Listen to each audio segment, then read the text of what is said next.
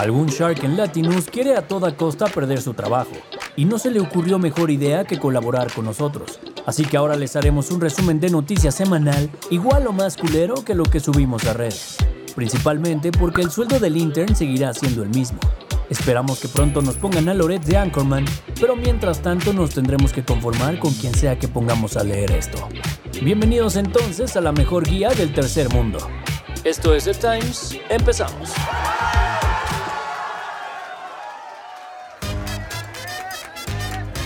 México Mágico. Hay que estar orgullosos de todo el talento mexicano que exportamos. Esta semana se fue a parar al Capitolio Annie Milgram, la chief de la DEA.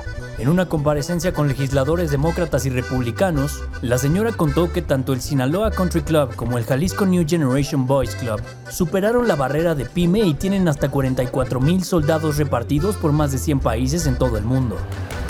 Neta ni Cemex, Bimbo y FEMSA juntos logran esos números. No sé de dónde la sacó la señora. La Suprema Corte está con todas las intenciones de darle en la madre al Monopoly del Bienestar que quiere armar Amlía Sayub. El ministro Alfredo Gutiérrez Ortiz Mena atrajo dos acciones de inconstitucionalidad para tirar la empresa paraestatal que estaba armando nuestro viejito con la idea de tener su propio Brian Air. Al parecer el argumento de la corte es que la chamba de nuestros soldados Bryans no es andar preguntando si pasta o pollo a 30.000 pies de altura. Además de que se estaría creando un monopolio en el sector aéreo bastante bolivariano. Veremos cómo responde Andy. El sábado ocurrió un nuevo México episodio, esta vez en San Luis Río Colorado, Sonora. Como a Santi cuando lo corren del repu, a un vato más tóxico que tu ex lo sacaron de un antro local por andar hasta el dedo acosando mujeres. El pedo es que este güey sí cruzó cables e incendió el lugar, ocasionando la muerte de 11 personas. Aparentemente al inadaptado este lo van a dejar en el tambo el resto de su vida. Obvio, de esto no se habló mucho en Palacio, ya que la agenda dicta que es preferible comentar sobre la gira del Circo Ataide que están armando sus corcholatas. No fue la mejor semana para nuestro querido Vicente Fox. Primero me lo cancelaron, con justa razón por andar compartiendo mensajes antisemitas contra Shane y luego le dieron un duro golpe a su emprendimiento de mota. Resulta que la Cofepris se lanzó esta semana a clausurar varias tiendas Paradise en la Ciudad de México. La cadena de venta de productos a base de cannabis en la que nuestro vaquero expresidente metió una lanita. Según el comandante Harina que incautó todo el stock, la merch no cumplía con la normativa sanitaria. Yo vivo prácticamente al día. ¿Se acuerdan de que a Pemex se le incendió el mar y luego se le abrió una fuguita petrolera que mató a media comunidad de jaivas del Golfo de México? Bueno, pues después de pasar semanas viendo qué se inventaba, finalmente el director del Saudi Aramco del Bienestar salió a dar explicaciones. Según Octavio Romero Oropesa, en realidad nunca hubo un derrame de crudo, sino que más bien fueron emanaciones naturales de Cantarell, la reserva petrolera que encontramos en los 70 y con la que supuestamente íbamos a aprender a administrar nuestra riqueza. Bajo esta lógica, Venga la Mañanera no es un púlpito de propaganda y desinformación, sino emanaciones naturales de la inteligencia presidencial. Del jefe del, eh, del jefe del Ejecutivo. The world is mine. Valió la pena formarse en el Hospital Español para votar en las elecciones generales de la madre patria, porque se logró parar a Vox, los amigos de Lili Telles. La neta, el desmadre está más enredado que el pelo de Sophie saliendo del antro. El punto que tienes que saber es que el PP ganó, pero no le alcanza para formar gobierno. Así que muy probablemente vamos a tener otras elecciones en unos meses. El que sorprendió fue el PSOE, que todos daban por muerto y al final no le fue tan mal. Momentos de tensión se viven en el Depor israelita porque Israel está viendo cómo se le va su democracia peor que a Marcelo su candidatura. Esta semana el Parlamento kosher aprobó la primera parte de la reforma judicial del Bibi Netanyahu, el primer ministro israelí. Básicamente, la ley le quita el poder a la Suprema Corte para revertir cualquier decisión que tome el gobierno y que los ministros consideren irrazonable. ¿Sounds familiar? El tema se está prendiendo cabrón, pues cientos de miles de israelíes están tomando las calles para protestar contra la reforma, y hasta los soldados Cohen ya amenazaron con renunciar si esto se consuma.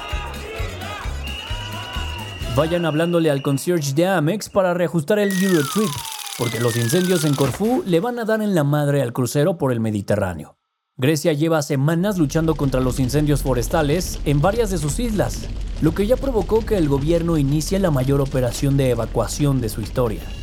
Hay como 19.000 turistas y habitantes esperando que alguien los rescate, pero los calores nivel Yucatán no han ayudado en nada. Nuestro querido Jaime Maussan rejuveneció 20 años esta semana, pues finalmente podría estar cerca de llevarse el Pulitzer. Al menos más cerca que nosotros, sí.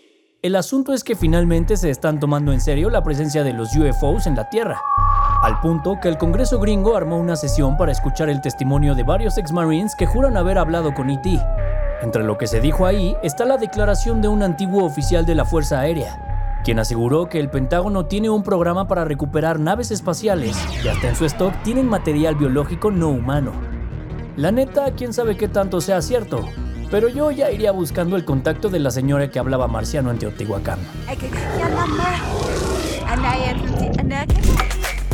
Porque no todo es padre. El VMH anunció esta semana que va a ser el patrocinador oficial de los Olympics del 2024 en París. Al parecer, la delegación de la France vestirá con Louis Vuitton y Dior. Las medallas las va a diseñar Chomet y todas las celebraciones tendrán champagne showers, Moet y Hennessy. Gracias a Dios dejaron de experimentar con lugares exóticos para hacer estos eventos.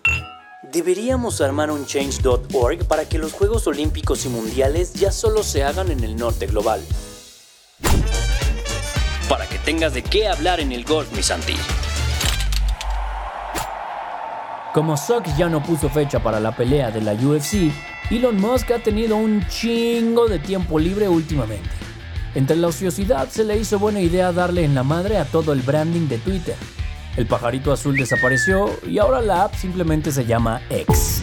Como vio la pendejada monumental que cometió, Elon dijo en la semana que no es un mero rebranding, sino parte de un extreme makeover para convertir a Twitter, bueno, X, o como se llame ahora, en una app para hablar, vender cosas y transferir dinero.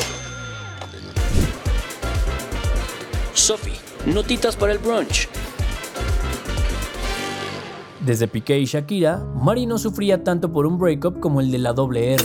Con la misma credibilidad periodística que tiene nuestro intern, People chismeó esta semana que Ro Alejandro y la Rosalía tronaron después de tres años de relación. Aquí el gran pedo es que la motomami ya estaba enrocada con todo y cajita turquesa. Así que nos vamos a perder de la gran boda del año. Ánimo, Sophie. Por lo menos no serás la única sin boda este año. El jueves, un grupo wannabe, Greta Thunberg de la ONU y la Unión Europea, confirmó que julio de 2023 va a ser el mes más caliente en la historia de la humanidad. Lo concluyeron después de que hubo zonas del planeta que llegaron hasta los 67 grados centígrados, que es más o menos la temperatura de Santi bailando solo en el repo. Esperemos que los aliens se apuren a llevarnos, porque si no vamos a acabar más insolados que palazuelos. Está muy chistoso, ¿no? Silence in the court. Al parecer, todos los hookups en Grindr que Kevin Spacey armó en su juventud fueron completamente consensuados.